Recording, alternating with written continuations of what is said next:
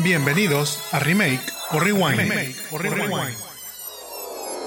Hola, ¿qué tal a todos? Mi nombre es Jaime Garza y me acompaña. Mónica, tú. Para los que nos escuchan y nos ven por primera vez, aquí recomendamos películas y series, platicamos noticias no tan relevantes y recordamos películas con las que crecimos, las criticamos y luego pensamos actores que podrían hacer un remake hoy en día.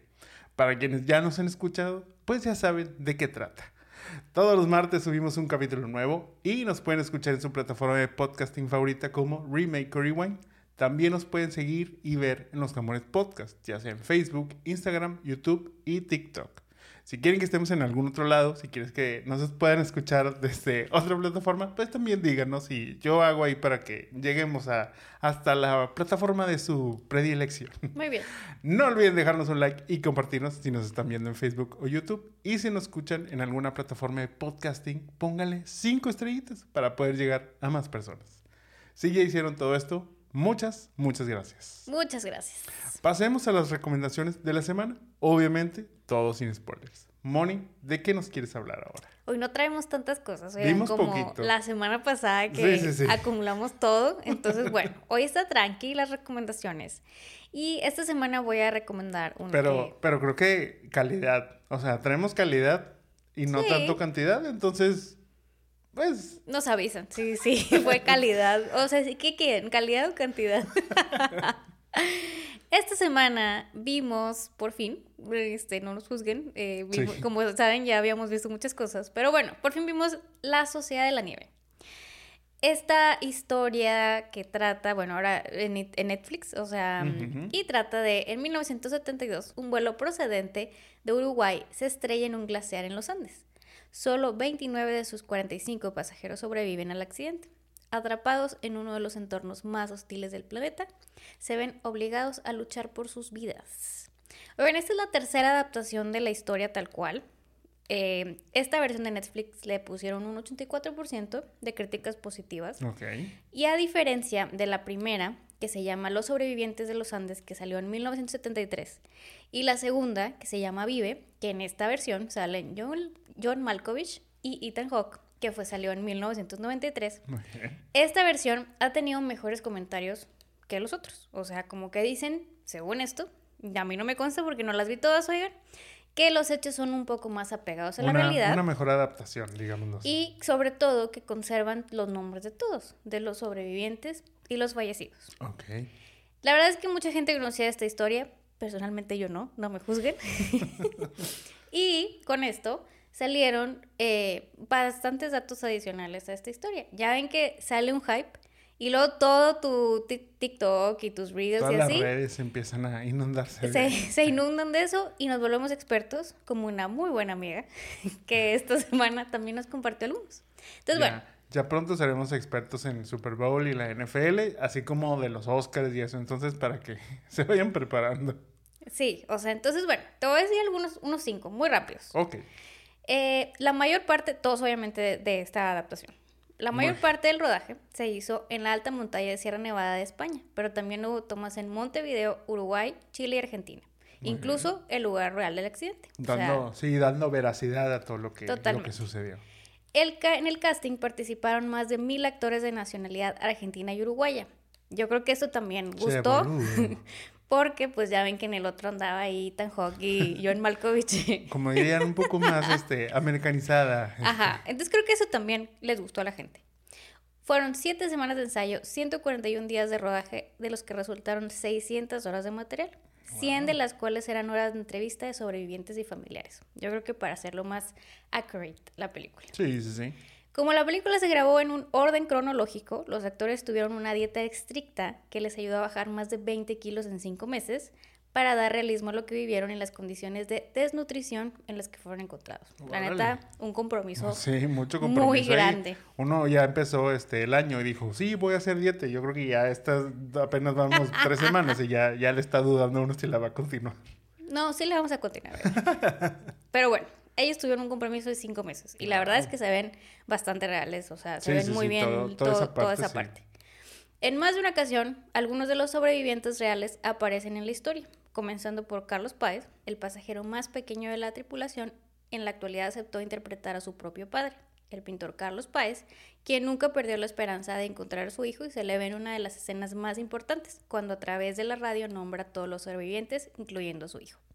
Asimismo, el verdadero Nando Parrado, uno de los que decidió caminar, aparece en el aeropuerto abriéndole la puerta a su familia en la ficción. Esta escena es significativa pues su madre y su hermana murieron en el accidente. Y Roberto Canesa finalmente se convirtió en doctor y aparece recibiendo su propio personaje en el rescate en el hospital. Wow.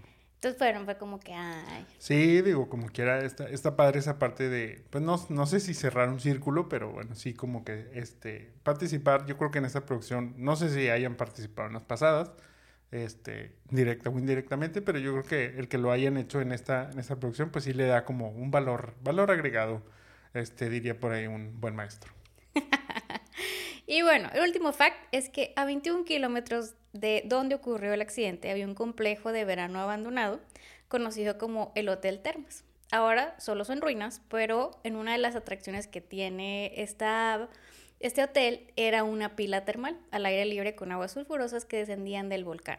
Entonces eso los hubiera llevado. Te pudieran haber calentado un poquito. Un poquito en la pila. Pero bueno, caminaron al otro lado y no se dieron cuenta. Se ha usado. Sí, pues es que una, una difícil situación realmente. Yo, eh, a diferencia de, de Moni, sí conocía un poco, sin conocerlo tan a fondo. O sea, digo, solo sabía el contexto de, sí, o sea, es un grupo que, que viaja en un, en un avión, que se estrella en los Andes y toda la cuestión, pues, de la supervivencia y, y esos detalles. La verdad es que debo de ser sincero, a mí no me interesaba ver esta película. ¿Por qué? No sé. O sea, sí vi mucho, mucho hype al respecto, sí vi como muchos comentarios positivos, este, principalmente, pero era como que, ok, o sea, conozco la historia, a lo mejor no me llama este, para verla. En un momento no creí que a Mónica le, le, le interesara tampoco, entonces fue como, pues tampoco no se la, no se la propuse de, oye, pues me gustaría a lo mejor este, ver esta, esta película. Mm, yo creo que, que de ahí como que partió el por qué también este, tardamos un poco. Luego recordé que, pues sí, o sea, a Mónica le gustan cosas muy extrañas. Eh, ya hablamos de Salberg la semana pasada. Eh, entonces, pues es como que, ok, me hizo sentido cuando ella me dijo, oye, quiero verla. Es como que, va, ok. Sí la vi, pero en, hubo un punto en donde me perdí un poquito. No sé si me quedé dormido o, o qué fue lo que sucedió. celular. Eh, probablemente también a lo mejor cerré los ojitos así como cinco minutos. Pero porque les digo, ya como que la historia en general ya la conocía obviamente viéndola, hay mucho contexto, hay mucha, este, pues esa parte en donde dices, ok, o sea, si, si de pronto les pasó más de lo que podríamos conocer de decir, ah, bueno, pues estrelló el avión y, y sobrevivieron ahí setenta y tantos días y ya. No, no, no, o sea, sí hubo más, este, pues más tragedia dentro de ya la tragedia, lo que dices de que, pues, este, que dentro de ese mismo avión iba más familia de estos mismos sobrevivientes que no lograron este, sobrevivir. Entonces, pues bueno, da un contexto más, más interesante esto. Digo, comentario aparte dentro de todo esto, entiendo que esto es una adaptación de un, del libro, o sea, entonces creo yo que ahí también es donde ayuda a tener más este veracidad, veracidad o y todo eso. A los apegarse a lo que fue lo real, porque el libro lo escribieron los mismos este, sobrevivientes, entonces, o bueno, de las experiencias de los sobrevivientes, entonces, pues eso ayuda, como quiera, este, a darle más, más valor a todo esto. Yo creo, en mi opinión, es una muy buena película para ver. No es la más amigable en el sentido de que, bueno, pues, sí, está hay, algo cruda. Sí, exactamente. Hay como que cositas, hay detalles que, que no son para todo mundo. Eh, pero creo que, bueno, si entendemos la historia, si sabemos de qué va y todo esto, y como quieres, como que, oye, ¿sabes qué? Me, me interesaría verla. Yo creo que está muy bien hecha. Como dices, yo no recuerdo haber visto las anteriores. Lo más seguro es que no. Sí supe que existieron, porque te digo, es esa parte en donde entendía la historia, sabía de lo Em, pues llamemos relevante que fue en su, en su momento y, y, demás, pero pues fue hasta ahí, o sea, no, no me había interesado como para verla. Ahora que vimos esta, esta tercera versión, la verdad es que yo creo que, que muy bien, muy bien realizada eh, y muy, muy recomendada en ese, en ese sentido. Incluso suena que van a nominar la película extranjera en el Oscar. Yo creo que pues tiene bastante potencial. No sé cuáles van a otras a nominar, pero bueno, pues esta la verdad es que Em, me pareció muy, muy bien hecha. Creo que sí está, no para todos, no en el mood de Salburn, pero, o sea, sí está un poco cruda. Me gustó la película, así que si quieren ver algo así y no la han visto y no saben de la historia como yo, La Sociedad de la Nieve en Netflix. Sí, bastante, bastante recomendada. Yo les traigo ahora una recomendación del cine. Si nos siguen en nuestras redes ya sabrán de qué vamos a hablar, porque fuimos a ver Con todos menos contigo o Anyone But You. Bea y Ben tienen una excelente primera cita, pero un malentendido hace que las cosas terminen mal para ambos. Tiempo después, la vida se encargó de reunirlos para una boda en Australia, en donde pretenderán ser una pareja feliz para cada uno lograr diferentes objetivos. Hace un buen rato que no veía una rom-com o chick flick en el cine principalmente. Este, agradezco que, que hayan vuelto, no porque esta sea una masterpiece dentro del género ni demás, pero siento que así como yo, el público también lo ha agradecido. En Rotten Tomatoes, la crítica no, no piensa igual, pues tiene un 51% de calificación, pero como les digo, la gente mortal, así como nosotros, le da un 87% de calificación.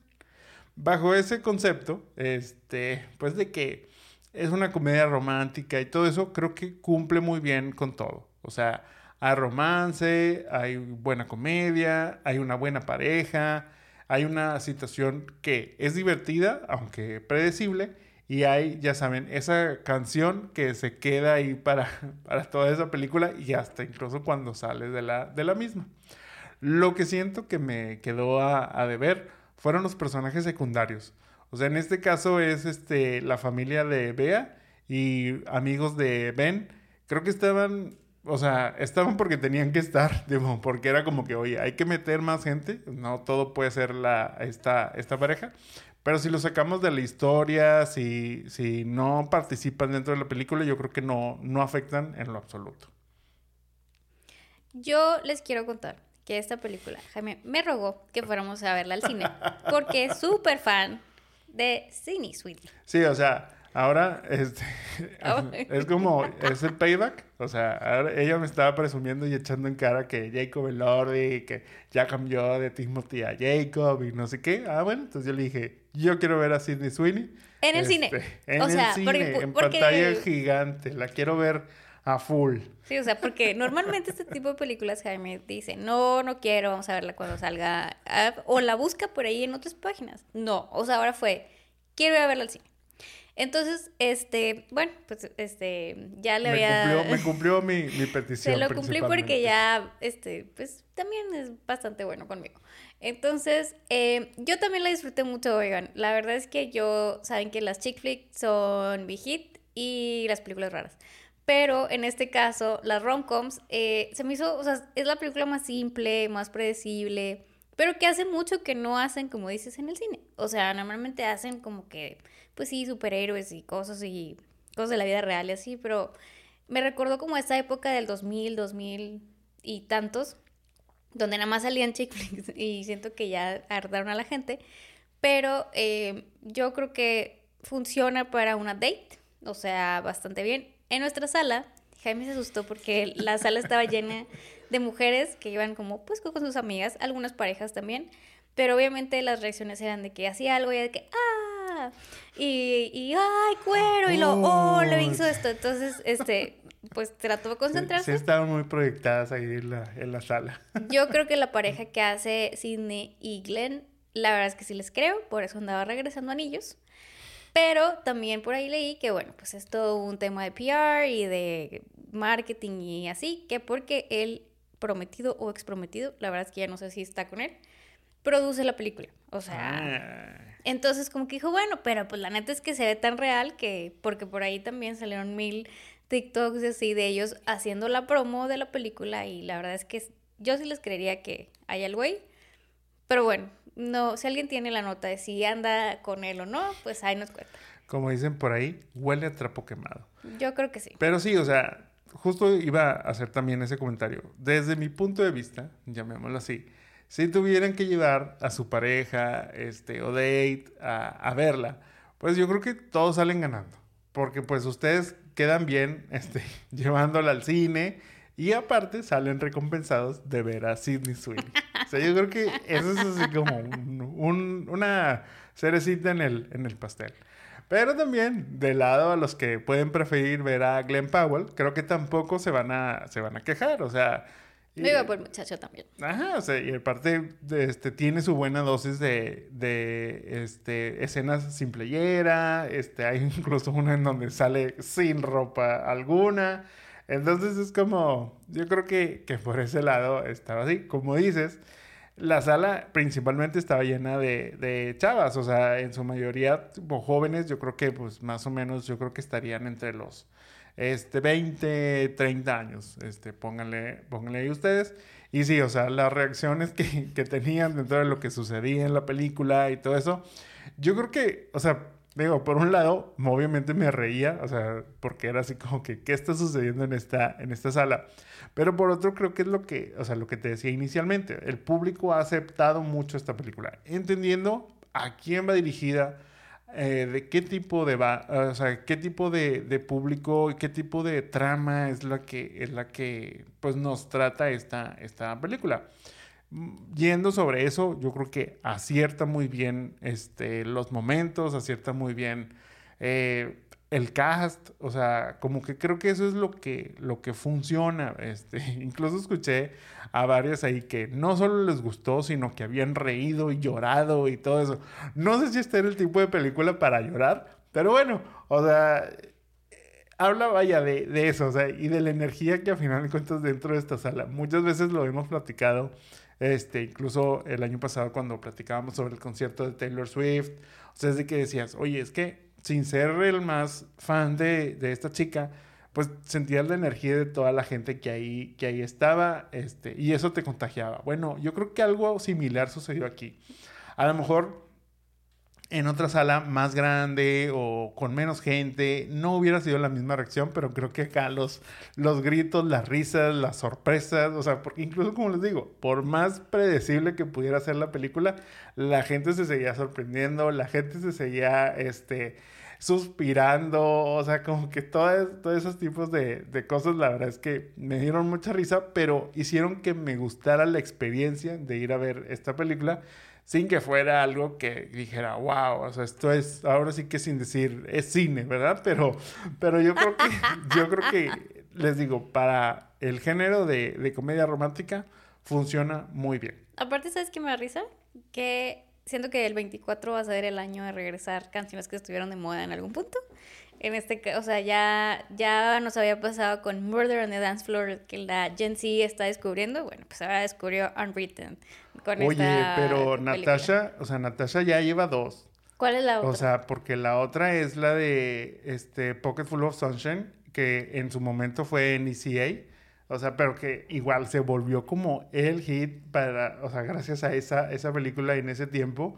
Y ahora, bueno, este, tenemos la de, la de Unwritten. Yo creo que, que ahí como quiera, este, le reviven un poquito este, la, la carrera de esta Natasha Bankfield. Y pues está bien, o sea, les digo, yo creo que luego es esa canción con la que te quedas este, sales de ahí, o sea, obviamente Mónica me la aplicó y en el carro puso esa canción, entonces... y descubrí una playlist que se llama, este, Chick Flicks de los 2000, entonces la recomiendo bastante. Entonces te digo, seguramente iba a salir, este, próximamente la de Pocket Full of Sunshine, entonces te digo, yo creo que les cumple, cumple muy bien, este, todos estos aspectos, eh, tiene como ese check este checkbox que muchas veces hemos platicado aquí, incluso cuando hemos hecho como un review de, de pasadas este, chick flicks. Como les digo, este, cuenta con buena comedia, cuenta con buen romance, la pareja es muy buena. Tiene también ese, o sea, como toda buena película debe tener esa demostración de afecto, o sea, una, una escena donde es como él, la escena. Este, no les voy a decir cuál es aquí en esta película, pero pues, ustedes saben a qué me refiero con, con, eso. O sea, es una en donde todo el amor sale ahí para que digas, ah, yo quiero que este, tener un novio que, que haga eso por mí y, y, todas esas cosas. La verdad es que si quieren ir al cine a divertirse, con todos menos conmigo es una muy buena opción, aunque tampoco es imperdible. Por cierto, como un dato también curioso que, que dije, ah, mira, digo, cuestiones interesantes. es que está basada en una novela de Shakespeare, la cual se llama Much Ado About Nothing. Digo, si son fans de Shakespeare, pues bueno, seguramente saben de qué va esa, esa novela, que según yo es algo similar, en donde son, en esas son dos parejas las que como que igual hacen ese juego de pretender y para al final terminar quedándose con la pareja del otro porque querían hacer como esa escenas de celo. Entonces aquí pues más o menos está basada en esa cuestión. Nice. Nos, nos sorprende y luego ya no, porque es como en su momento este, Ten Things I Hear About You también estaba basada en, en una novela. Eh, Clueless también está basada en otra novela, no sé si era de Shakespeare o de esta, eh, la otra, la que escribe como Jane novelas. Sí, la, la, esta Jane Austen. Entonces, pues bueno, es precisamente, o sea, regresa esa tendencia en donde adaptan estas novelas este, shakespearianas y todo eso para crear estas, estas rom-coms que funcionan, funcionan muy bien. Pasando a notas no tan relevantes, los Emmys, este, que se estaban realizando desde octubre del año pasado, Ay, sí. ya por fin se llevaron a cabo ahora el pasado 15 de enero. Ya les habíamos platicado hace, como digo, buen tiempo los nominados y pues también más o menos como que cuáles eran nuestras predicciones de quiénes se los iban lleva- a llevar y tipo todo eso. Acertamos bastante, digo, la verdad es que no era este, rocket science ni nada por el estilo. Este, Succession, o sea, Succession es el que se iba a llevar todo, se llevó todo en cuanto a drama. The Bear, The Bear igual ganó todo este, por la cuestión de la comedia y Beef hizo lo respectivo en cuanto a serie limitada. O sea, creo que les volvemos a decir, o sea, son series que hemos eh, hablado el año pasado, que les recomendamos. Les digo, se nos pasó a hablar de Beef, no sé por qué. Eh, pero pues igual, o sea, se los recomendamos si no la han visto. En mi opinión, yo lo único ahí, el negrito en el arroz, fue el que le terminaron dando a Jennifer Coolidge, este, Ay, sí, por, como que ya. por actriz de, de reparto, este, por White Lotus. O sea, entiendo, porque también es como esta temporada de White Lotus, ella fue el foco principal. Sí. eh, y ya no va a volver a salir. Este, aún que continúe eso. White Lotus, yo creo que a lo mejor fue por ahí. Pero sí, en mi opinión, y ah, digo un poco también biased, porque pues es como fue nuestra serie, yo creo de las favoritas del, del 2023, pues era para Jay Smith Cameron por, por su papel en, en Succession. Aunque también creo que esa última temporada para Jay Smith no fue la mejor. O sea, no, es que creo que esa temporada fue como la 3. Sí, como que bajó un poquito su, su protagonismo dentro de esa misma y a lo mejor pues eso fue lo que no le, no le terminó ayudando. Yo creo que igual, o sea, aparte, los mismos que ganaron los Golden Globes, pues repitieron en, en los semis y probablemente vayan a hacer los SAGs también, o sea, Sí, que, sí. que todavía eh, son en febrero. Pero eh, yo, bueno, es que amamos esta temporada de premios. Este, yo creo que ya estaban bastante eh, declarados Sí, muy estos. cantados. Eh, los de Succession, pues, se ganaron pues el- la dirección y escritor y todo. Sí, ganaron por, por todo, o sea, les digo, no, categoría en la que estuvieron nominados, categoría que ganaron, tanto los actores como los escritores como los directores. Y ya habían ganado también los Critics, que no, no hablamos de ellos, pero también este, habían ganado por ahí. Entonces, bueno, sin sorpresas, este, ¿qué sacó de esto? Que Ali Wong no le agradeció a Barry. Este, ninguna de las dos, este, le agradeció, es de que amigo date cuenta, aunque ella luego dijo que porque llevaban bien poquito, no lo sé. Este, creo que los speeches de, de Succession esta vez amé el de Kieran Culkin. Este, siempre va y dice cosas bizarras como Roman Roy. Esta vez me dio mucha ternura su, su speech. Este, yo creo que con eso, bueno, ahorita vamos a hablar bastante de, él el día de hoy. Pero bueno, pues se cierra una era, creo yo también, con Succession y con todo esto. Creo que deben de venir nuevas series, obviamente, pero bueno, pues cerramos con broche de oro nuestro fandom de Succession. Yo la podría volver a ver otra vez. También por ahí se rumoraba que el Jeremy, ya ves que no fue, estaba nominado. En este último sí fue este Don Logan y fue y abrazó a todos sus hijos y así. Pero Jeremy no fue a ninguna premiación. Por ahí decían que ya habían dicho que no se llevaban bien con él y demás. Entonces, bueno, pues quién sabe, pero ya terminó como quiera su era. Pues sí. En general, como dices, cero sorpresas dentro de la ceremonia. En su mayor parte aprovecharon también que este, se, se celebró este 15 de enero en Estados Unidos, que es cuando se festeja el Martin Luther King este, Day, o sea, el día de, de Martin Luther King. Entonces, y de pronto, como que dedicaron mucho a aplaudir mucho los logros de la gente afroamericana. Ojo, no es que esté en contra de esto, pero siento que en un punto de la ceremonia ya se volvió como muy forzado. O sea, ya era como un momento muy forzado en donde decías, ok, ya entendimos el punto, ya entendimos que es el día de MLK, pero como que uh, ya, o sea, ya era así como ya estiramos mucho la liga, creo yo. Ese es una opinión muy, muy personal. También, bueno, hubo varios reencuentros de actores de diferentes series, como Ay, lo estuvo fue padre. el cast de Grey's Anatomy, también el de Always Sunny en Filadelfia, Ali Martin, Ali McBeal, Cher, Cheers, perdón, este, y varios más. O sea, la verdad creo que ese fue un buen... un buen- Sopranos. este, Sopranos, sí, o sea, digo, hubo buenos, buenos reencuentros ahí que de series pues ya que no están al aire o que cast, que, en el caso de Grey's Anatomy que ha pasado tanto tiempo que ya el cast inicial a lo mejor no es el mismo de ahorita, entonces pues sí, estuvo, estuvo padre como ese, ese detalle dentro de la ceremonia. En otras cosas, Netflix anunció que Stranger Things ya por fin comenzó la grabación de la quinta temporada. Lo más probable es que se vaya a estar estrenando a finales de este año y la segunda parte para el 2025. Aunque pues todo puede cambiar y a lo mejor se van todo hasta el 2025. Ya son unos señores, oigan. Este, ya se ven ahí en las fotos que ponen. Digo, sobre todo los que empezaron siendo niños. Y luego, pues ahorita ya son unos teenagers que se ven muy grandes ya. Pero bueno, pues van a ser como que ya los, los fabs de, de Stranger Things. Sí, digo, como quiera se supone que van a adaptar la línea del tiempo a sus edades para que Please. ya no, ya no sea como que, ah, sí, o sea, estos, ellos siguen en primaria o en secundaria y ya casi son de veintitantos años. Ya, ya son. Este, entonces sí creo que van a hacer una adaptación que me parece que, que está bien, o sea, siento que da como aire a que sucedan más cosas dentro de lo que sucedió en este tiempo que no, que no los vimos, para también como que generar este, algo más de sorpresa dentro de la, de la misma serie. Entonces esperemos este, prontas noticias para algo más de Stranger Things. Por otro lado, Caitlin Dever, esta chica de No One Will Save You, fue anunciada como Abby para la segunda temporada de The Last of Us. Se une este, a Pedro Pascal y Bella Ramsey como Joel y Ellie, aparte de también a Isabela Merced, que va a ser Dina, Mm. y a John Massino como Jesse. Este Massino ya lo vimos como Paul en Beef, o sea, él era este, el hermano ahí de, del principal. Y bueno, su papel, más o menos, este, tú que no conoces tanto sobre qué es este segundo, segundo juego de The Last of Us, o para quienes no, no lo recuerden bien, bueno, él es el líder de la comunidad de Jackson. Este es más o menos como que a la comunidad a la que se van a agregar ahora este, Bella y.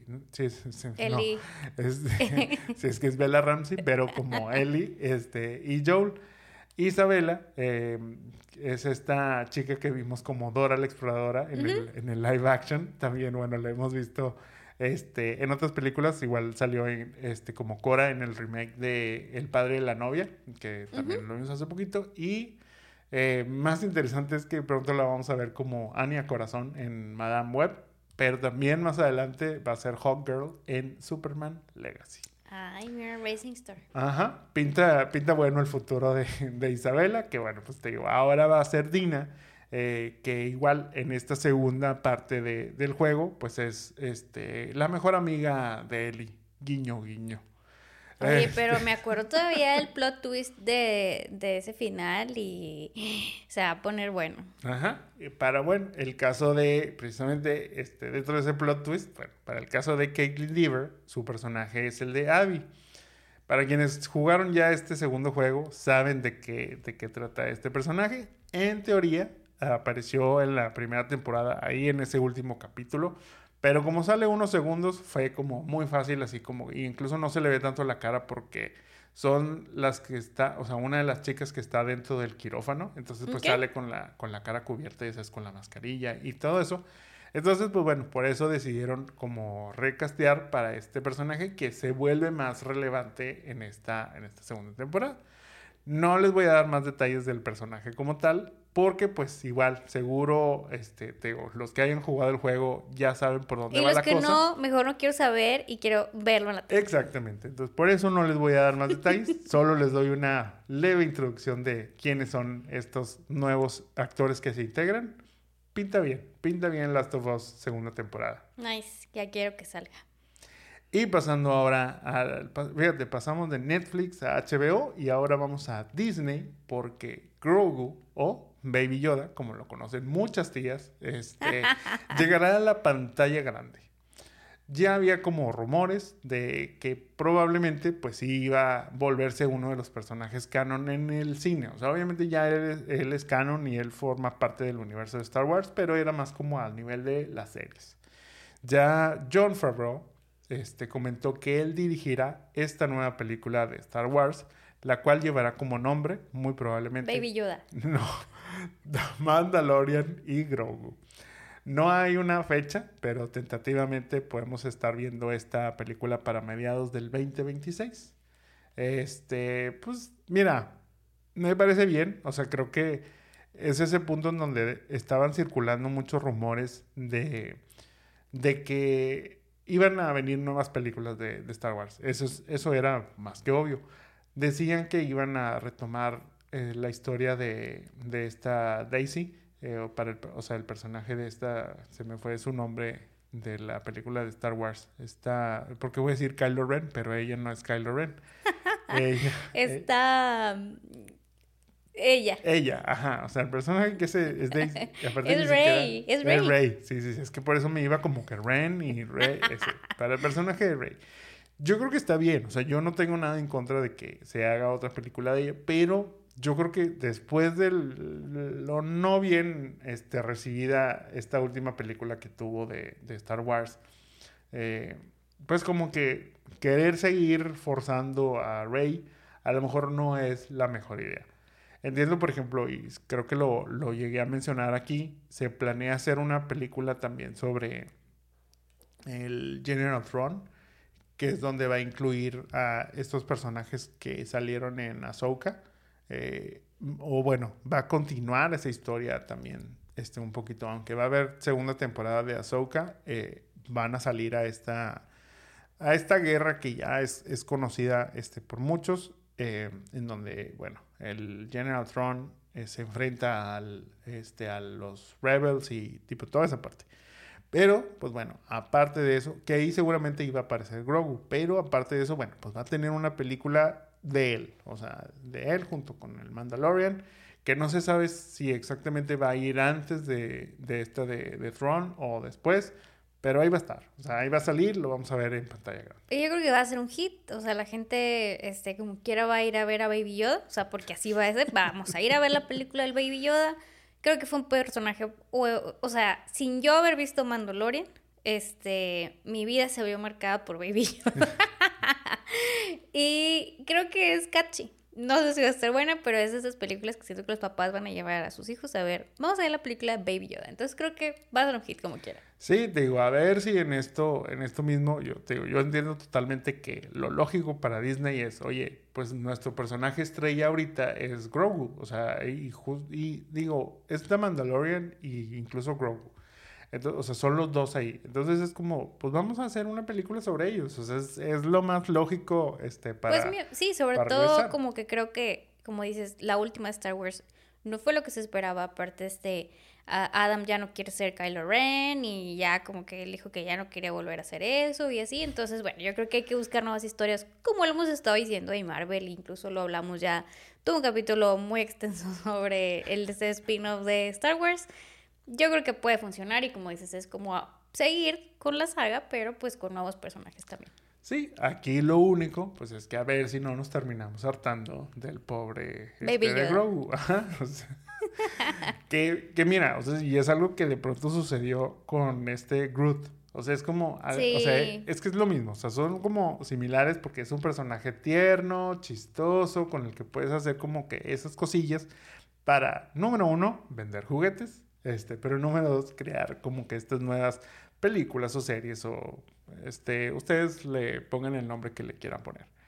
En este caso, te digo, yo no sé si, si de pronto se van a terminar este, hartando de este, de este personaje o no. A ver, también será como que cuestión de ver qué, qué logran desarrollar para, para él mismo. Habrá que ver. Ya veremos. Pasemos a la película de la semana, la cual es Las locuras de Igby.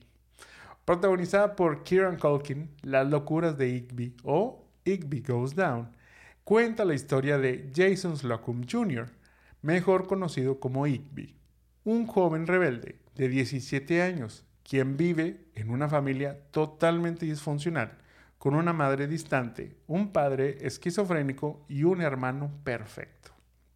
Ante todo esto, Igby solo piensa en evadirlos y vivir la vida como a él le convenga, y convencido de que debe existir un mejor mundo en algún lado. Las locuras de Igby fue dirigida por Bruce Steers, director de 17 otra vez, Charlie St. Cloud, Orgullo y Prejuicio y Zombies, siendo Igby Goes Down su película debut como director, así como escritor.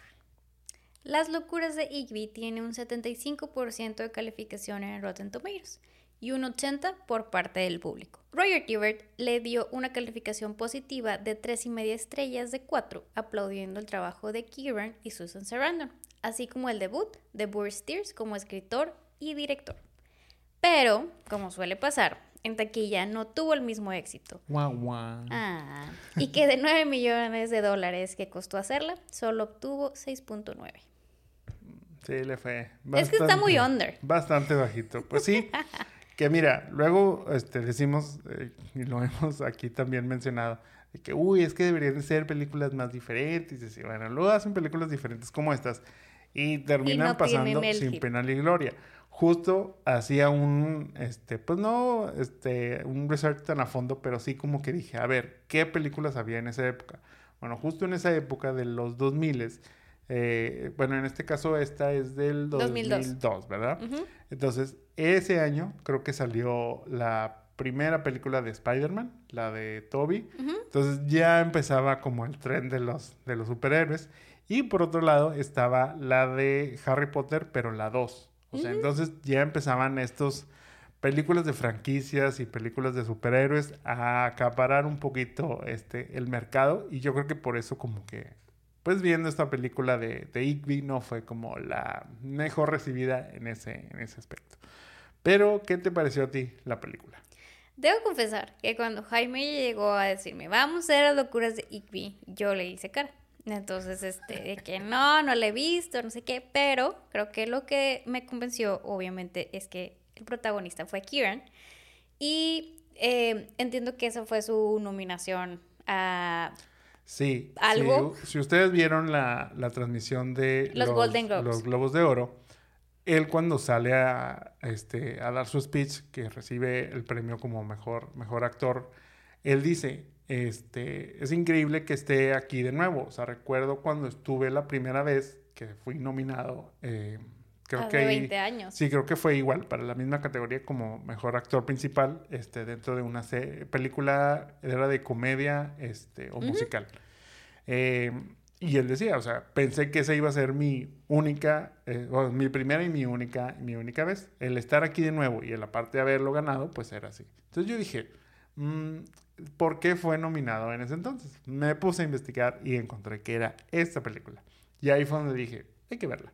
Y totalmente, o sea, debo decir que tenía mm, mis reservas, pero me encantó, me dio risa porque Jaime terminó diciendo que era una película que le hubiera gustado a él, pero terminó siendo una película rara como las que me gustan a mí, which is true. Este, y la disfruté mucho, o sea, no siento que Kieran es Kieran y Roman Roy eh, en estos capítulos, o sea, es como ver a Roman Roy 20 años antes, este tiene como ese mismo vibe, se parece mucho, incluso por lo- ya que ves Succession, obviamente en el 2002 pues no sabías que iba a ser esto, pero siento que tiene un poquito de pues la misma historia y es incomprendido y demás. Pero la película, aunque es muy under, me gustó mucho. Sí, yo creo que dentro de es muy similar este, a esto.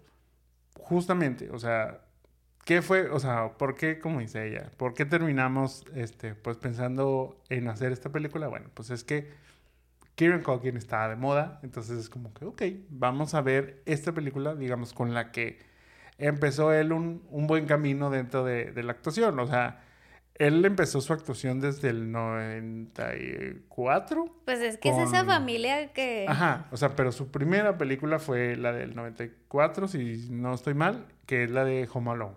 O sea... Cuando era el hermanito. Ajá, o sea, es ahí... No, no era hermano, era un primo. El primito. Sí, sí, sí. Este, entonces ahí fue donde dio su primer, su, su primer papel. Entonces, pues es interesante ver cómo, cómo ha ido creciendo dentro del mismo medio, a diferencia de lo que pudo ser o fue su hermano, que su hermano pues lo, mencionamos, bueno, Macaulay, que pues es que en ese entonces fueron los dos, o sea, porque yo sé que te refieres tú un poquito más a, Rory, pero Rory apareció después porque él es el más chico de, los tres. Entonces, Macaulay pues era ese en ese entonces, pues era ese niño estrella, o sea, y, lo, y podrías esperar muchas cosas y un futuro muy prometedor para, para él. Irónicamente terminó siendo este Kieran Culkin el de ese, esa carrera más longeva dentro de, de las películas y que de momento pues está siendo el más reconocido, o sea, por X o Y razón, Macaulay nunca ha sido nominado a un Globo de Oro, o sea, y no ha estado ahí para recibirlo siquiera. O sea, entonces es como, como ese punto donde también yo entiendo que, que Macaulay, él tiene, este, o en su momento dio por entendido que su prioridad en la vida no era la actuación. Este, él incluso la música es lo que le, le llama. Este, tiene ahí como ese grupo que se llama Trash Pizza o, o una onda así. Este, entonces, pues bueno, o sea, se dedicó a lo que se quiso dedicar porque pues él ya tenía todo, o sea, él la vida ya la tenía resuelta gracias a la carrera que hizo. De chiquito. Ajá, o sea, hasta sus 15, este, 20 años, o sea, entonces, pues, qué chido, o sea, qué chido este, esa cuestión. Pero Kieran incluso me llamaba mucho la atención, ha agradecido mucho a su mamá. O sea, ha agradecido mucho su carrera a su mamá, de que ella fue la que impulsó el tenerlos ahí y así. Que es como curioso porque para Macaulay, el que lo estuvo ahí metiendo, el que lo estuvo ahí impulsando es su papá. Pero cuando se separan, bueno, ellos nunca estuvieron casados. O sea, los papás de estos, Solo estaban juntos. Ajá, o sea, no, no, no estuvieron casados. Entonces, cuando, digamos, terminan su, su relación, Macaulay se va con su papá y Kieran se queda con su mamá. Pero incluso, bueno, la mamá de Kieran, eh, o bueno, la mamá de estos niños, este, sigue impulsando que él siga en, en, la actuación y todo eso. Y bueno, pues por eso es que termina agradeciendo más a este, en estos premios a, su mamá, que incluso su papá no lo menciona porque pues justo hay esa, ese distanciamiento y demás. Pero bueno, digo, este, me decías, ¿te gustó en general? ¿Qué, qué más pensaste? Me gustó mucho eh, toda la parte, o sea, incluso el cast. O sea, yo la verdad fui como gorrita en tobogán y solo vi a Kieran y dije, ok. Pero pues también tenemos a Susan Sarandon, tenemos a Claire Danes, tenemos a Ryan Phillip. O sea, tenemos actores, pues, bueno, que en su momento, digo, Susan no, pero, pero pues eh, Ryan y así, pues iban como en, esa, en ese camino y creo que la combinación de todos, eh, bizarramente, funciona bastante bien. O sea, Ryan es el hermano de Kieran en, este, en esta película. Este es como una versión chiquita de lo que es Ryan en, este, en, Cruel, Intentions. Este es como esa versión igual, pero es hermano de, de Oli en este caso, bueno, es Oli en este caso en la película. Claire Danes creo que lo hace bastante bien también, como que esa este, muchacha que conoce random y, y demás, o sea, pero creo que todos tienen un súper buen papel, son muy disfuncionales, pero a la vez funcionan bastante bien. Sí, mira, por ejemplo, dentro de, o sea, te voy a dar un poco más del contexto de, de esta película, de cómo, cómo se llevó a cabo. Em, las locuras de Igby, o sea, por ejemplo, pues tenemos a Kieran haciendo, como ya mencionaste, un papel muy similar a lo que es en el que realiza en Succession. Mucho incluso de los artículos este, que hablan al respecto de esta, de esta película, así lo dicen. O sea, comparan directamente este, esta cuestión, pero también comparan o hacen eh, como que hincapié en que esta película, o bueno, que la base para realizar esta película es el libro de J.D. Salinger, The Catcher in the Rye, o El Guardián entre el Centeno, como lo conocemos aquí en México. Incluso, bueno, dentro de la reseña de Roger Ebert, este, él menciona que Holden Caulfield, el personaje principal de, de la novela, es sin duda la base para, para, esta película de Las locuras de Igby, porque, pues bueno, eh, o sea, el personaje, para quienes no, no conocen el libro, pues está narrado, o vaya el libro, está narrado por, por Holden, quien es un joven de Nueva York, de 16 años, quien acaba de ser expulsado de su escuela, este, una de tantas, porque no es la primera este, de la cual lo expulsan, y que este, se, caracteriza, se ha caracterizado por tener malos resultados en sus estudios, o sea, ha estado reprobado. Piensa que la mayoría de la gente es falsa, a excepción de su exnovia, Jane, así como sus hermanos, a quienes este, él, quiere, él quiere mucho. En el caso, bueno, de esta película, ahorita este, ya les hago bien el, este, la reseña, pero se los mencioné. O sea, Igby está peleado con su familia, pero él cree en la bondad de su papá. O sea, digamos, yo creo que en este él siente que él es el mayor ejemplo de vida, para bien y para mal, porque a la vez es como que gracias a eso, eh, él, él dice, no, o sea, es que él siguió, o sea, mi papá siguió el sistema y el sistema le falló. Entonces yo necesito salir del sistema para poder encontrar algo mejor, porque lo mejor no es, no es seguir esto. El mismo libro también de, de Catcher in the Rye este, ha inspirado diferentes canciones como Catcher in the Rye de Guns N' Roses, también Get It Right de The Offspring, eh, Six Minutes de los Jonas Brothers nice. Teenagers de My Chemical Romance. O sea, el impacto realmente de este libro, en, sobre todo en la cultura de, de, Estados Unidos, ha sido bastante, bastante este, fuerte. Pero te digo, o sea, siendo esto la base, yo creo que sí hay mucha similitud de, de todo esto en sobre quién era este, este Holden y quién es aquí Igby, eh, las motivaciones que tienen.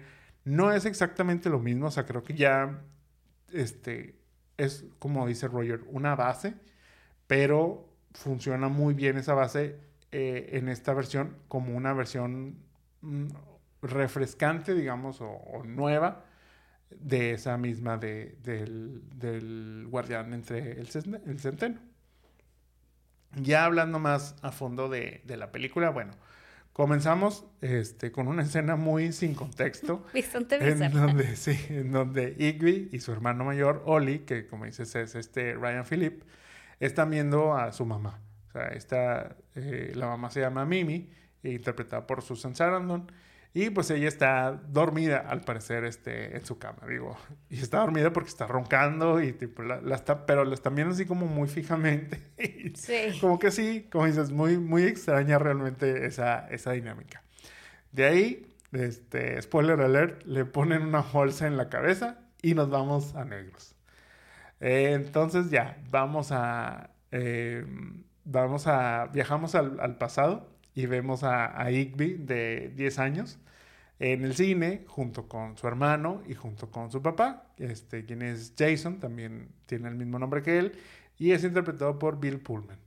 Bueno, ahí estando con él, le preguntan este, si ya va a volver a trabajar.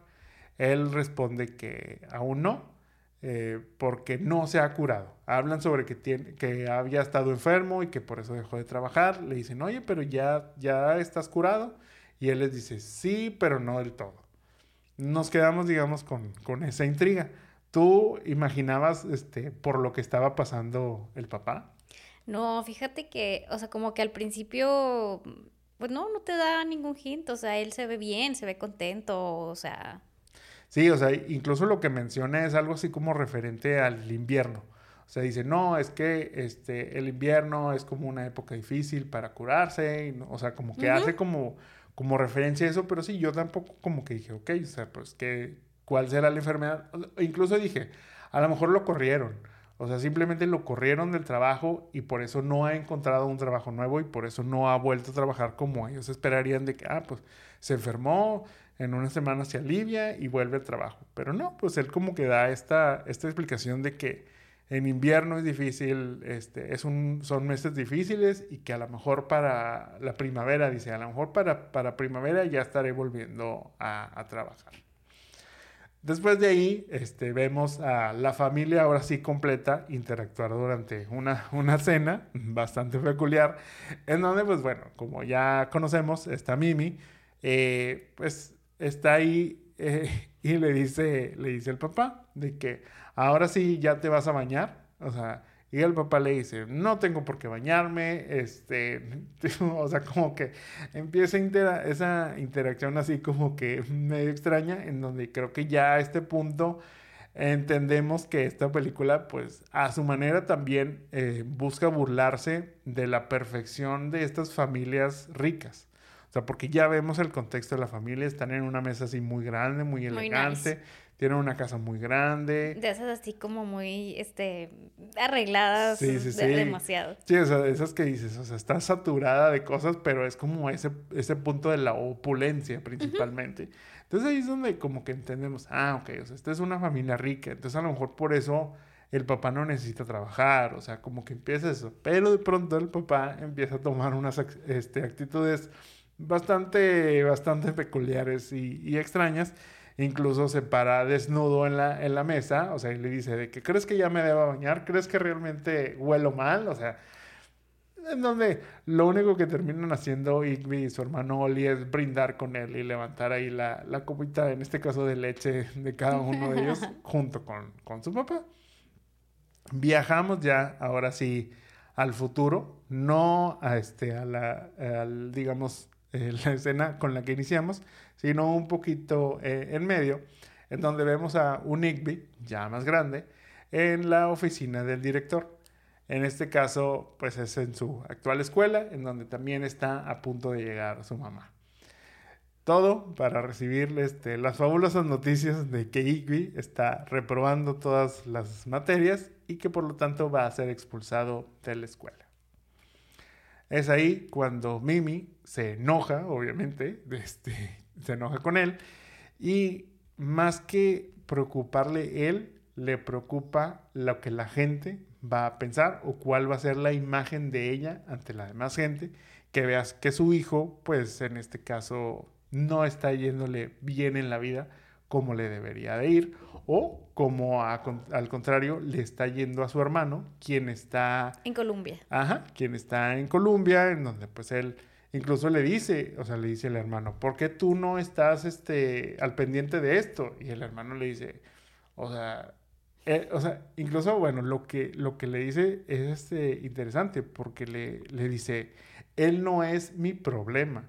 Yo estoy ahorita en, en Colombia y eso es de lo que me voy a... Pero entonces Igby dentro de la familia es un problema, o sea, es, es una carga, no es una responsabilidad, no es un familiar, no, o sea, es, un problema. Entonces también te digo, como que... Y, él, y, y, lo resiente así, o sea, como que, o sea, pues su mamá, o sea, mm, digo, obviamente cuando alguien reprueba y no hace nada, pues es como símbolo de que algo pasa, pero pues también luego escucha estas cosas y es como, bueno, pues hay un problema, o sea... Sí, sí, sí, o sea, te empiezas a entender este, cómo funciona o bueno, qué rol tiene Igby dentro de esa familia, que obviamente es como muy exigido, pero a la vez es como este no escuchado, o sea, vaya, yo creo que principalmente es eso, obviamente este en el caso de Oli, pues él está haciendo lo suyo, pero es como dices, "Oye, pues pues yo soy solo su hermano, o sea, tampoco no, o sea, y estoy pues haciendo lo mío, o sea, él yo entendería que él debe hacer lo suyo, pero pues aparte tú, mamá, pues te deberías de preocupar por él porque, como decimos, ya aquí el papá no empieza a aparecer en la película. O sea, no sabemos qué ha pasado con él. Solo sabemos que lo último que, que quiso es no se quiso bañar. este, y toda, toda esa cuestión. Igby es mandado a una escuela militar en donde obviamente no se va a componer, ya sabemos cómo funcionan estas cosas, y más bien sigue haciendo lo que quiere, mientras que también vemos que la escuela militar no es el mejor lugar para, para no tiene amigos, este, lo golpean, toda esta situación en donde cuando este, tiene ese tiempo fuera, digamos, este, de, la, de la academia, que va a cenar con, con su hermano, va a cenar con, con, su mamá, le dicen, ay, tienes este, muchos amigos, y él dice, sí, sí, me llevo muy bien con todos, o sea, tengo muy buenos amigos. En esta cena también vemos a otro personaje, quien es DH, este, DH, interpretado por Jeff Goldblum, y quien se supone es el padrino de, de Igby. Ya eso este, sabremos si realmente es el, es el caso. DH le dice a Igby que le gustaría que trabajara para él durante el verano, a lo cual Igby acepta sin problema porque pues este, es una manera de huir de su familia principalmente. En esa interacción, digamos, él aprovecha para escapar de la, de la escuela militar eh, y eh, llega con, su padrino DH a trabajar en lo que es un loft en, Nueva York. Eh, él, su rol ahí va a ser como algo de, de pintar y así, porque DH, sí, sí, sí, porque, porque DH, DH es como, este, se, se dedica creo que a las bienes raíces, tipo, en ese sentido. Entonces, pues bueno, según está construyendo este, este loft, y ahí también conoce a Rachel, quien es interpretada por Amanda Pitt y es una artista la cual eh, DH está este, apadrinando de cierta manera, él está ayudando, precisamente le va a dar la opción de vivir un, un tiempo en ese, en ese loft, pero pues obviamente sabemos... Le da amor. Ah, sabemos que, que es su, su amante y que pues obviamente también llama la atención de, de Igby, esta, esta chica. Siento que ahí, o sea, yo creo que Igby realmente empieza como a conocer el mundo. O sea, no sé si, no sé cómo que, que, que vibe te da a ti, pero o sea, es como sale real, ya realmente de la burbuja de lo que es su familia y las escuelas. Y, y hace, va algo como más no conocido, o sea, como más random. Ajá, y que ve a su padrino no vivir esa vida perfecta que es la que siempre aparentan esta, estas personas. O sea, entonces como que, te digo, sale ya al mundo y empieza como que a ver este, qué existe realmente afuera, te digo, de la, de la familia y de, de la escuela. Durante ya un tiempo este, más adelante va a un evento este, filantrópico y de recaudación y así de Bonnie, la que es la esposa de... La esposa oficial. Sí, la, la, legítima. Este, Igby ahí conoce a Suki, que como ya la mencionaste es interpretada por Claire Danes, y empieza como que a desarrollar una, una conexión este, y una relación. Pero pues irónicamente más adelante se volverá una de sus mayores decepciones, no solo amorosas creo yo, sino que incluso en la vida, o sea, como, como esas, esas personas que de pronto las tienes en una estima muy alta y termina cayendo, cayendo de ahí. ¿Cómo interpretas tú, por ejemplo, este, esta relación o incluso todas las relaciones que va, que va teniendo Igby? Yo creo que Igby lo único que quiere es, o sea, bueno, uno es ir descubriendo como estas diferentes personalidades, o sea, porque Rachel es una y luego Suki es otra y luego el entorno de este de Rachel que es artista y lo tiene un amigo ahí random que también es artista y, y como que dice, no entiendo, o sea, es algo totalmente diferente a lo que yo a lo que yo estoy acostumbrado, o sea, de pensar en su mente que pues, es como que bueno, pues escuela, como que todo está este, todos estos protocolos y en esto no lo tiene. Y por otro lado, creo que lo único que quiere Ivy es sentirse querido. O sea, creo que en general eh, es como cuando alguien le hace caso, pues se siente como, ah, es como ese, no voy a decir, no quiero que suene feo, pero es como, bueno, cuando pierdes un perrito y es como que, ah, ahí está. Siento que así es Igby. O sea, en su momento empieza a pelearlo Rachel y luego conoce a Suki y así, porque pues lo único que recibe su hermano y su mamá, pues es un rechazo. Y al, al sentirse que estas pues mujeres principalmente, pues ya es como descubre también a lo mejor otro val que le gusta, que son guapas y demás, pues ya se va también como ahorita en tobogán con ellas.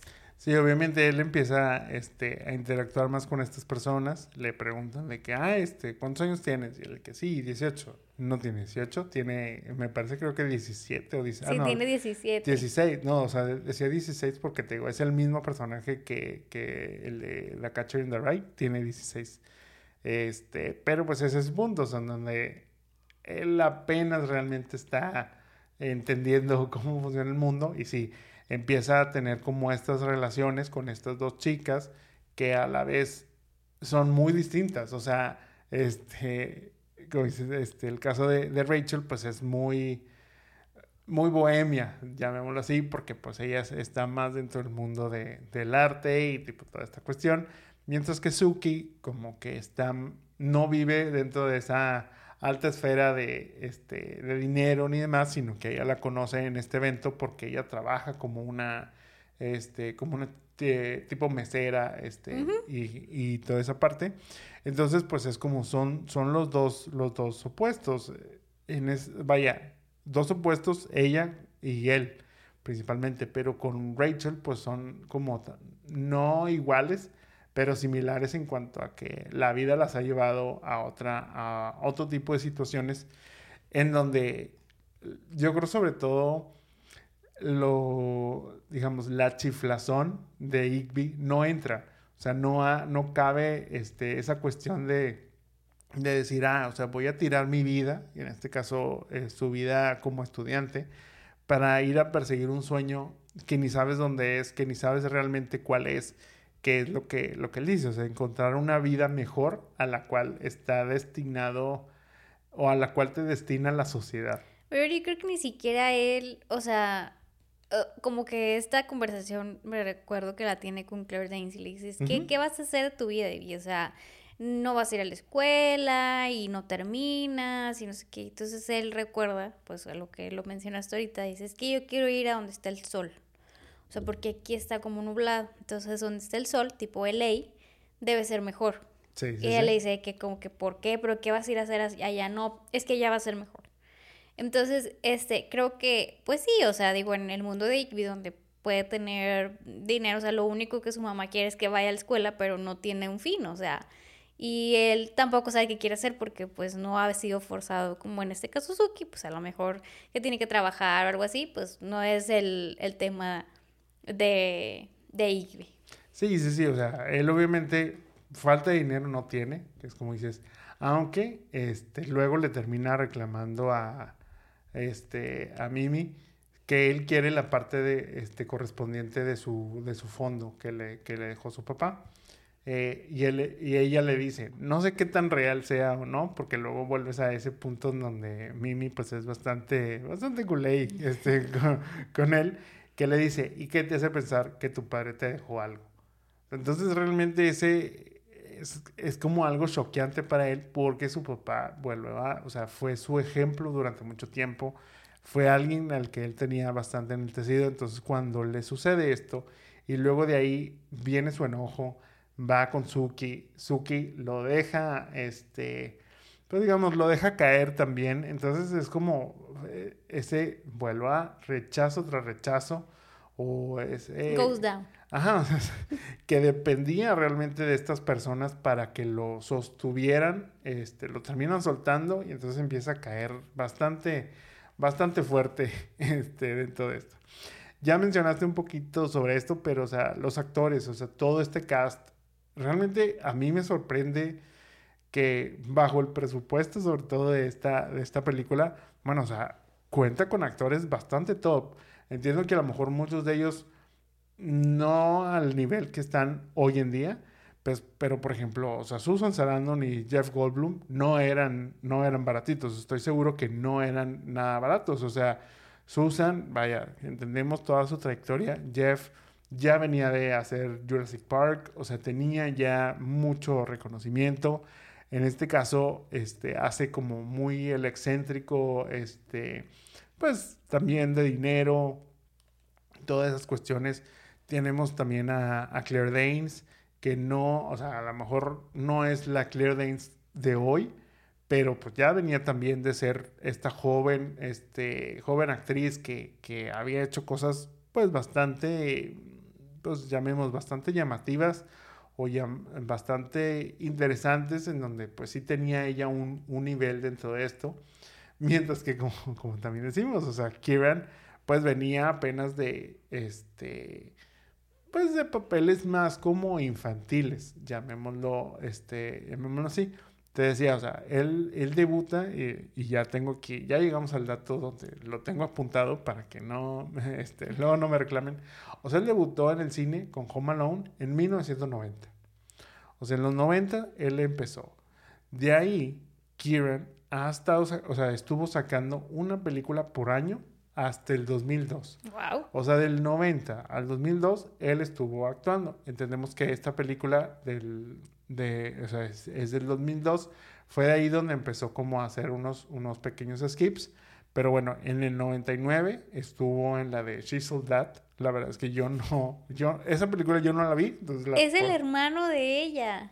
Ah, bueno, pues ahí estás. Ya, este, ya empiezas ¿Y yo a, de qué, dónde salió? a recordar, claro, sí. a recordar ese, esa parte. Este, luego de ahí se brinca hasta el 2008. Eh, vuelve a hacer este, una, este, una película por año hasta el 2024. O sea, este año estrena película, entonces ha estado, ha estado, te digo, muy continuamente este, trabajando. O sea, la verdad es que yo a Kieran solo lo recuerdo, y, y te lo dije yo, eh, lo recuerdo por Scott Pilgrim. Scott Pilgrim contra el mundo en el 2010, o sea, fue ahí donde lo vi, y entonces eh, fue como ese punto de, ah, mira qué chido, el hermano de Macaulay este, ahora está actuando, pero pues no, o sea, estoy viendo que él estuvo desde el 90 continuamente ahí a, apareciendo. Yo tampoco lo ubicaba mucho, fíjate, ni siquiera me acuerdo que sale en Chisoldat. Este, pero sí como que, eh, digo, en su speech, me regreso a su speech también, le agradece mucho a su agente que ten, tiene, dijo, tengo, tenemos 29 años. Y sobre todo le dice, gracias por mantenerme en el radar, o bueno, con, o decir mi nombre donde pues nadie, o sea, como que mantenerme vigente, Sí, sí, básicamente le dice. Entonces, bueno, pues a lo mejor no lo ubicamos, o a lo mejor sí, y no había sido tan relevante. O sea, yo realmente no lo recuerdo hasta que empezamos a ver Succession, y, y bueno, pues es esta, que su- Succession empezó que en el 18, 19, no me acuerdo, más o Mm, menos. Creo que sí, por ahí. Por el 18. Este, y es como que cuando toma relevancia, que creo que no había hecho una serie antes de Succession, o sea, había hecho puras películas, y esto se lo cuenta a Claire Danes en su Actors on Actors. Sí, sí, sí. Este, y, y cuenta que la experiencia pues es diferente, o sea, que, que es diferente hacer eh, un papel en, en una serie a hacer una película. Y bueno, yo creo que, o sea, ha ido como picando piedra, diríamos, este, como señora. Coloquialmente. Pero, o sea, yo creo que ahorita está en el boom. O sea, yo creo que o sea, ya viene haciendo cosas. Succession yo creo que fue su mayor plataforma. O sea, ya sí, para que sí. fuera como muy reconocido. Y sí, justo como dices, o sea, eh, este año saca película, incluso la acaba de estrenar en Sundance. Y pues así como que lo más cool. Entonces yo creo que vienen cosas súper buenas para él.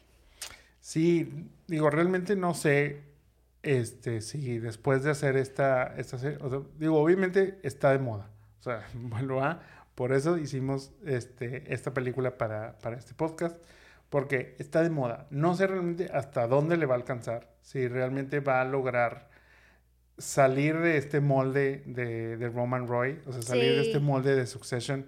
Es difícil, vaya, nos reímos un poquito porque pues eh, lo mencionamos. Es un papel bastante similar el que hace, el que hace aquí con el que, este, o sea, este de Igby con el de Roman.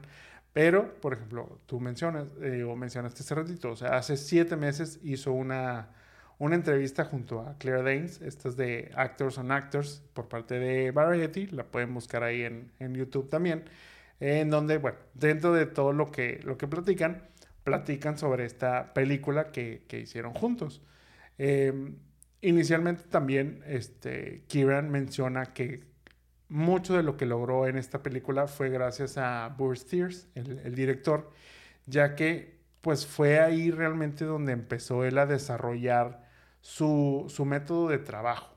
O sea, principalmente eso. O sea, entendiendo que ha estado trabajando desde 1990 hasta el 2002, que es, que es esta película, dice, apenas en ese año fue donde realmente, conscientemente, empecé a hacer mi, mi método de trabajo. ¿Por qué? Bueno, Ahí primero él menciona que Steers lo hizo aprenderse todo el guion. Se hizo previo a las grabaciones, él me hizo aprenderme todo el guion. Entonces yo ya sabía lo que me iban a contestar, lo que, o sea, cómo iba a fluir este, toda esta, la cuestión de diálogos principalmente.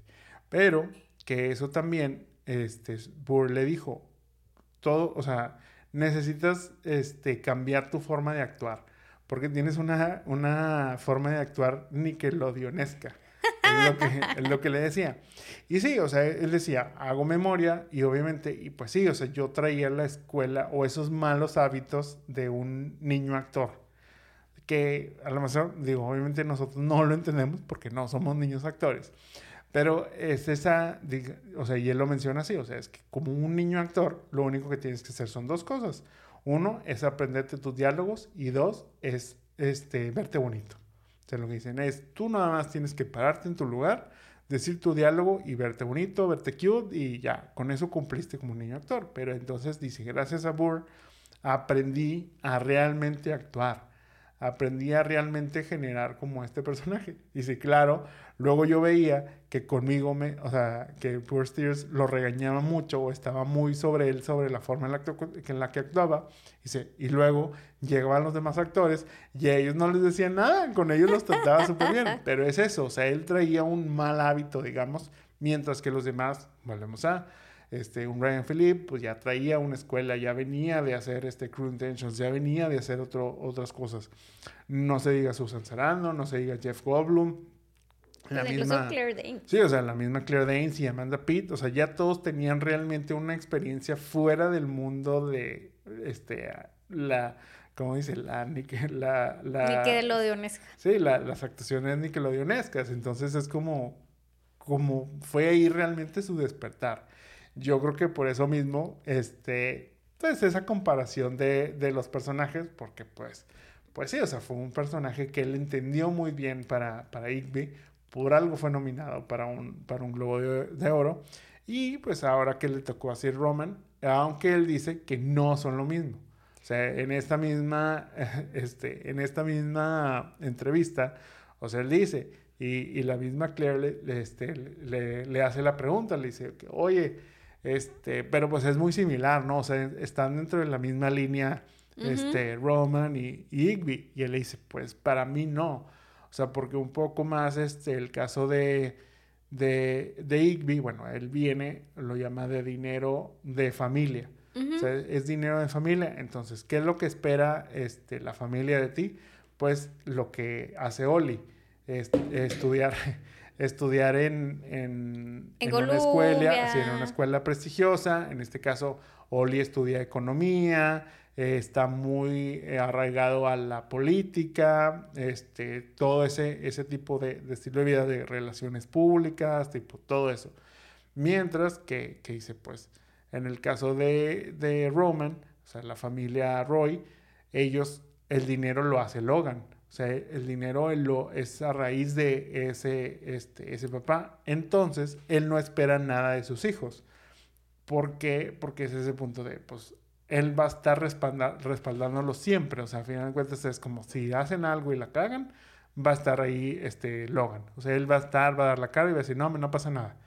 A diferencia de lo que, de lo que dice acá, en donde hay una exigencia de que sí hagas y acá, pues no hay una exigencia porque si no lo logras, no, no pasa nada. O sea, es como no hay, no hay consecuencia, este, lo llama así. Y creo que sí, es, es una buena distinción dentro de este personaje que sí, entiendo, hay muchas similitudes, eso yo no lo, no lo este, descarto, pero entiendo que ahí es donde puede haber esta pequeña o gran diferencia entre estos, este, estos papeles. Es que, ¿sabes qué? Yo siento que la esencia de Kieran es Igby, es Roman.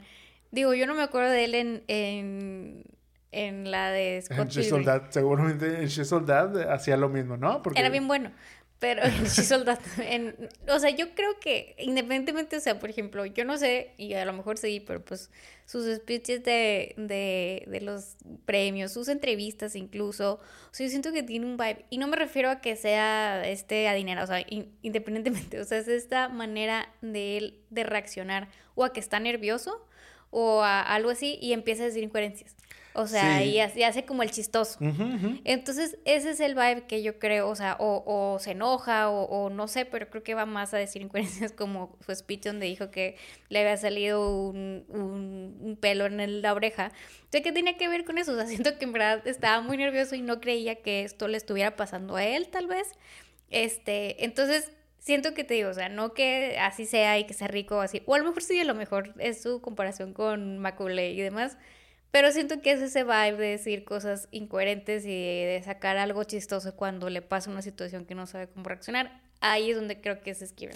Sí, creo que es, este, lo que dices es como, de pronto, él es irreverente, pero de pronto tiene como ese, este, no- no, tengo como la palabra en español, pero como que ese sass, o sea, que le dice, es sassy porque, o sea, le dicen algo y contesta al momento como, este, como si fuera una batalla de insultos, o sea, es que me es dicen como la algo batalla de insultos con Pedro Pascal ahora. ¿no? Ajá, ajá, ándale, exactamente. Es en donde empiezan como que eso, ese, ese, ese dime y direte vaya entre, entre estos dos y que, y que, pero pues es padre porque es como esa, ah, esa, digamos, este, pues esa dinámica, o sea, en donde él, él tiene ese personaje, pero yo creo que realmente él no es ese personaje, o sea, sí, a lo mejor, pues ahorita lo trae muy, este, muy fresco, por eso, este, como que sí de pronto puede reaccionar un poco más como como este Roman, pero pues no es, no es él. Vaya, a final de cuentas el mismo personaje de Roman no es quien aparenta.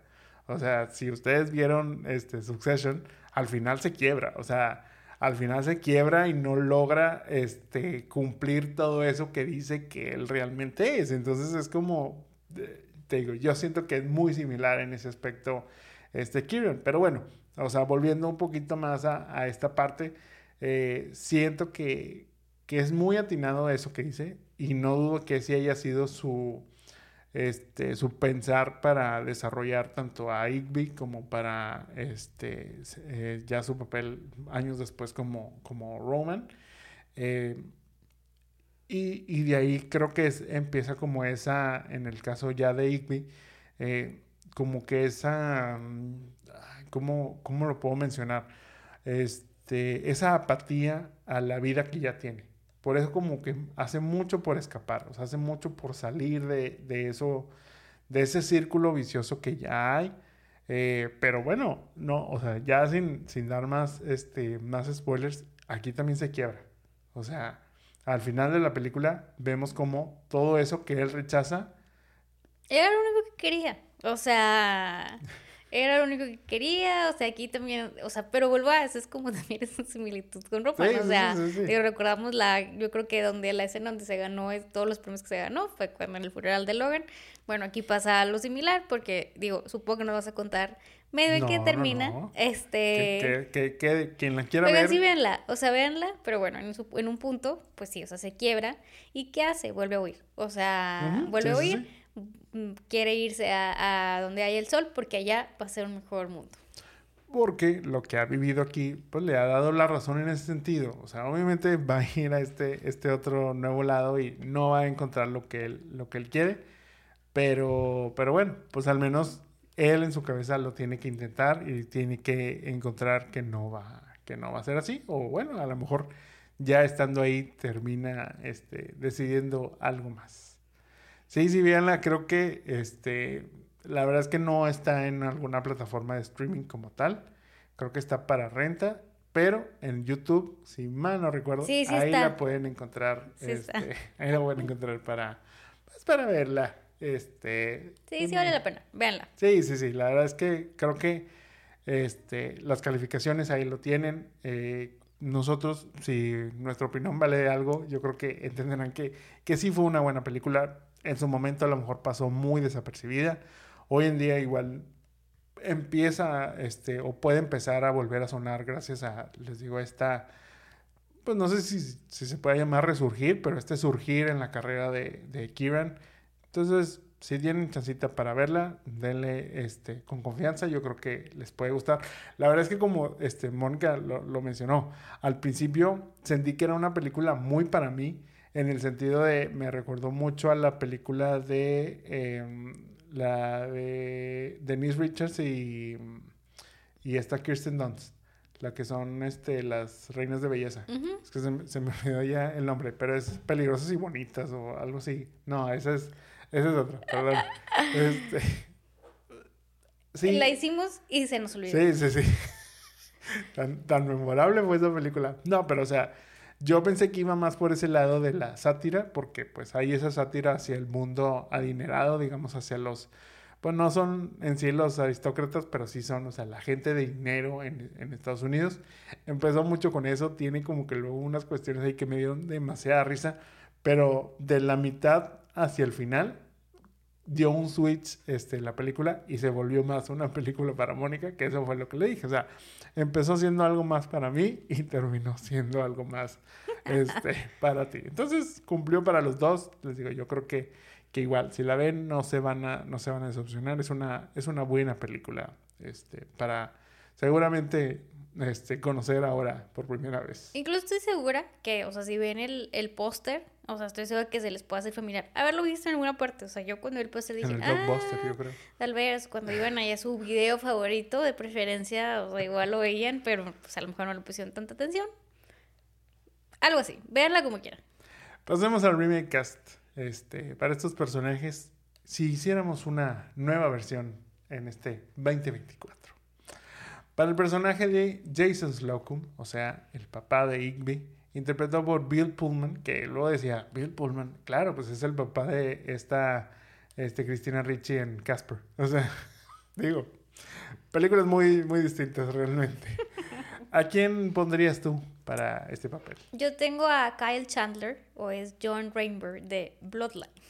Ok. De hecho, se parece un poquito. Físicamente se, se parecen. Yo para este personaje tengo a Jason Bateman, o sea, Michael Bluth de Arrested Development o Marty Bird de Ozark. Para el papel de Mimi Slocum, o sea, la mamá de Igby, interpretado por Susan Sarandon, ¿a quién vienes tú? Tengo a Melora Harding, o a Jan Levinson de The Office. Ok, ok. Sí, sí, sí. o sea, creo yo que puede tener ese, o sea, digo, Susan, o sea, el- el personaje de Susan es como muy particular, o sea, yo creo que lo puede ser. Sí, sí tiene como ese, ese vibe, lo vimos precisamente en The Office. Y luego lo hemos visto como en otros papeles en donde sí como que tiene esta, ese vibe. Yo, para este personaje, tendría a Kate Blanchett, este, Sí. que mencionaste la semana pasada. Ella sí es Galadriel en El Señor de Sí los es. Anillos. Ella sí es, es Galadriel. Este, o también Carl O'Hare en Carol. Em, D.H. Barn, no, es D.H. Baines. el personaje interpretado por Jeff Goldblum, este padrino de, de Igby, que, Padrino, que, este, que luego ahí, pues está como, digamos, esta figura paternal ya para él. Este, ¿A quién tendrías tú? Yo tengo a Christian Slater, Adam Broderick de Dirty Ok, John. sí, sí, sí. Creo Siento que, que, sí. tiene el vibe así Sí. como de padrino de alguien, pero sí, también sí funcionaría muy bien en truculento. este, ajá, en este, en este mundo, sí, yo lo veo totalmente. Yo para este personaje tendría a Timothy Oliphant. Ya lo había mencionado hace mucho en la de, precisamente, hablando de los Culkin, en la de Ricky Ricón. A él lo había casteado como ese tío, este tío malo. Bueno, en esta cuestión vuelve, este, para, para Igby. Tío malo. Él, él, este, bueno, padre, en este caso, padrino malo, o padrino no tan bueno. Este, él lo pueden recordar como Cobb Vanth de The Mandalorian, o también, lo dije en ese capítulo, no te supe decir el personaje, pero él fue Mickey en Scream 2, o Rod Reyes en Daisy Jones in the Six. Para Oliver Slocum, el hermano de Igby, este, interpretado por Ryan Phillip, ¿a quién tendrías tú? Yo tengo a Dacre Montgomery. Lo bañaría un poquito porque es Billy este que sale en Stranger Things. Pero pues yo creo que puede tener así un vibe medio malito. Sí, sí, sí, sí, podría este, hacer muy bien este papel. Yo para este papel tengo a David Mesus, o sea, Bruce Wayne en la serie de Gotham, o Bert California, hijo de Robert California en The Office. Eh, Barazuki Saperstein, interpretado por Claire Danes, esta novia, amiga, este, de pronto algo más, este, de Igby. ¿A quién tendrías tú? Ah, yo tengo a Maya Hawk, a Robin de Stranger Things. Siento que tiene el mismo vibe, así Sí, como de...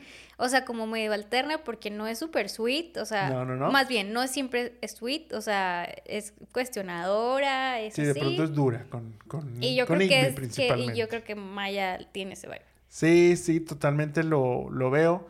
Eh, yo para este personaje tendría a Isabel May. No es tan conocida, pero ella es Elsa Dutton en 1883 y 1923, esta precuela a Yellowstone, o también la podrán conocer como Katie Cooper de la serie de Netflix Alexa y Katie. Para Igby, interpretado por Kieran Culkin, este, ¿a quién tienes tú? Yo tengo a Jaden Martell. Sí, estuve a nada de elegirlo a él. O sea, la Ajá. verdad es que sí me daba mucho. Es más, incluso luego, cuando no lo, no, no lo, no lo elegí a él, este, iba a poner a Jaden para, para el papel de, de Oli. Pero terminé encontrando este, este chico A que ver. lo vas a, lo vas a recordar. Él es Brady Noon, o sea, Wyatt de The Family Switch. Y también Mm. es la voz de Raphael en las Tortugas Ninja Caos Mutante. Yo creo que, que podría entrar muy bien dentro de este mundo elitista, pero que quiera hacer un, este, Pues que quiera salir de, del mismo. ¿Harías un remake o te quedas con esta película? Fíjate que la historia está cool, creo que pudiéramos hacer una, pero no voy a hacer una, me voy a quedar con esta. O sea, creo que puede dar para una nueva versión, pero yo en lo personal me quedo con esta. Yo siento que, o sea, como dices, sí podría dar para una nueva versión, pero luego siento que es de esas este, que le llamamos lightning in a bottle, o sea, este, algo muy bueno eh, Sí. ya hecho, que sería difícil replicarlo, que sería difícil volverlo a hacer. Este, lo mencionamos un poco, o sea, este fue el deb- debut de Burst Tears, tanto como escritor, así como director.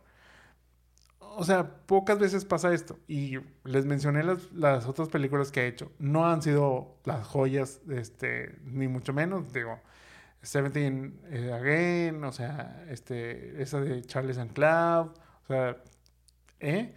Este, y bueno, no se diga la de Orgullo y Prejuicio y Zombies, o sea, no ha sido así como, este, wow, su carrera, no ha sido tampoco la peor. Este, ha hecho, pues, cosas, digamos, ahí que, que podrían funcionar. Pero yo creo que en este caso, eh, o sea, es de esas de que, o sea, cuando la hizo yo creo que fue como, wow, o sea, esta persona va a hacer este, millones de películas muy buenas. No fue así el caso, este, por la razón que, que, que haya sido. Eh, entonces, por lo mismo, yo creo que difícil, difícil, este, replicarlo. Pero por lo mismo, no. O sea, no, no haría un remake. La verdad es que creo que, que funciona muy bien. Como les digo, no es tan conocida. Entonces, pues a lo mejor como que hacer un remake la gente va a pensar que es la versión original. No, no vas a ver. Entonces es mejor como que ir por este, este, Esta joyita Ajá, escondida. buscar esta, esta joyita, verla, disfrutarla y, y dejarla ahí. Este, no la tocamos. Hemos llegado al final de este capítulo, pero antes de despedirnos, ¿vieron las locuras de Igby? Probablemente no. Así Véanla. que les interesaría ver esta precuela a Roman Roy, si lo queremos este, llamar así.